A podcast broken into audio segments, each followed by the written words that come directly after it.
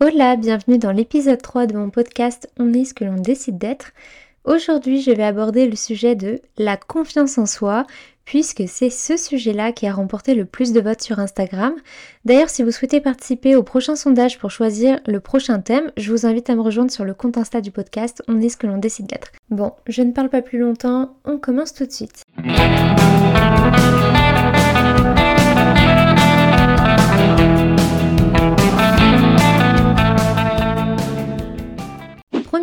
Qu'est-ce que la confiance en soi? Je pourrais définir ça comme un moteur, une force intérieure qui nous permet de nous encourager et d'être déterminés dans les actes de la vie quotidienne, mais de façon positive. Selon moi, avoir confiance en soi, c'est avoir confiance de qui on est, avoir conscience de ses défauts comme de ses qualités. Avoir confiance en soi, c'est aussi le fait de s'assumer pleinement, d'assumer pleinement qui on est, ses idées, ses actes, assumer pleinement l'image que l'on renvoie aux autres aussi. Selon moi, la confiance en soi, elle est composée de différents éléments. Il y a l'estime de soi, l'assurance, l'optimiste et la volonté. Pourquoi la confiance en soi elle est si importante? Pourquoi on prône tous que avoir confiance en soi euh, c'est bien, c'est une bonne chose? Eh bien tout simplement parce qu'elle va être une des sources principales à notre épanouissement, que ce soit personnel, social et professionnel. Et oui, être heureux passe par avoir confiance en soi. Mais je vous rassure, la confiance en soi, elle est fluctuante en fonction du contexte, des périodes. C'est tout à fait normal. Moi-même, ça m'arrive de perdre confiance en moi dans certaines situations, mais rassurez-vous, ça se travaille. C'est donc là que je vais introduire mon deuxième point, comment travailler la confiance en soi.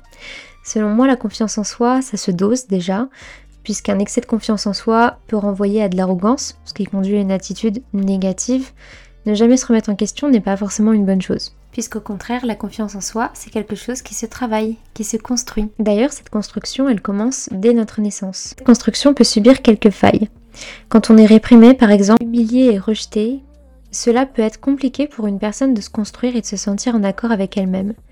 Pour avoir confiance en soi, il faut apprendre à être bien avec soi-même, se connaître et s'apprécier, être conscient de ses qualités comme de ses défauts, mais aussi d'accepter la personne que l'on est dans son intégralité. En fait, c'est un état d'esprit à adopter.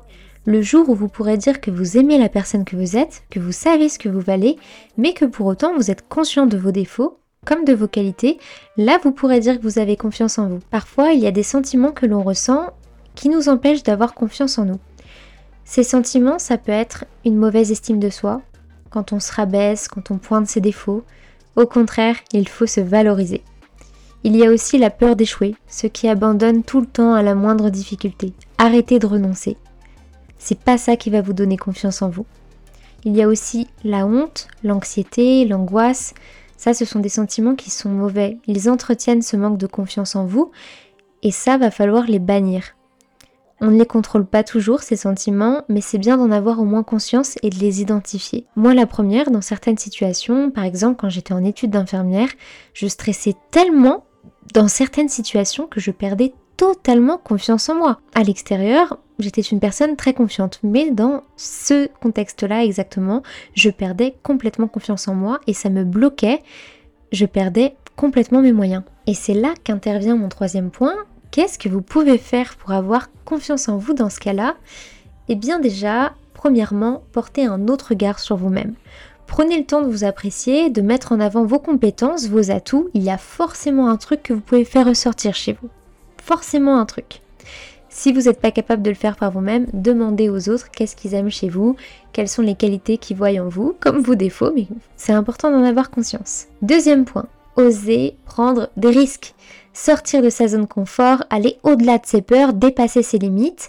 Petit à petit, allez-y progressivement, mais n'ayez pas peur du ridicule, vous allez voir, une petite victoire vous encouragera à en réaliser d'autres et aller toujours encore plus loin. Et ça, ça va vous donner confiance en vous. Troisième point, adoptez une nouvelle posture. Tenez-vous droit, souriez, parlez avec assurance. Donnez aux autres l'envie de vous prendre au sérieux, de vous écouter et de vous confier de grands projets. Quatrième point, ne soyez pas votre propre bourreau. Traitez-vous comme vous traitez les gens que vous aimez. Traitez-vous comme vous traiteriez quelqu'un de votre famille ou un ami qui vous est cher, mais ne faites pas à vous-même ce que vous ne supporterez pas faire à quelqu'un que vous aimez. Cinquième point, persuadez-vous vous-même que vous êtes capable. Vous êtes capable de le faire ou capable d'être comme ça pour rendre ça réalisable. Donnez confiance aux autres aussi, ça vous donnera également confiance en vous.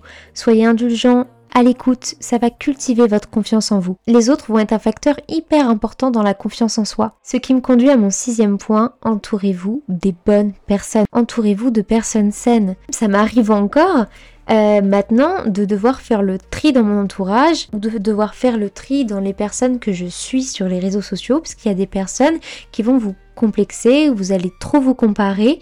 C'est important de vous entourer de personnes saines, euh, que ce soit dans la vraie vie ou même à travers les réseaux sociaux. Si vous suivez des personnes, il faut qu'elles vous apportent quelque chose dans le bon sens. Si vous commencez à vous comparer et que ça vous apporte des sentiments négatifs, c'est pas bon. Il faut pas suivre une personne en se comparant à elle. Si cette personne, on a l'impression qu'elle est mieux que nous, qu'elle nous donne envie d'être une meilleure version de nous-mêmes.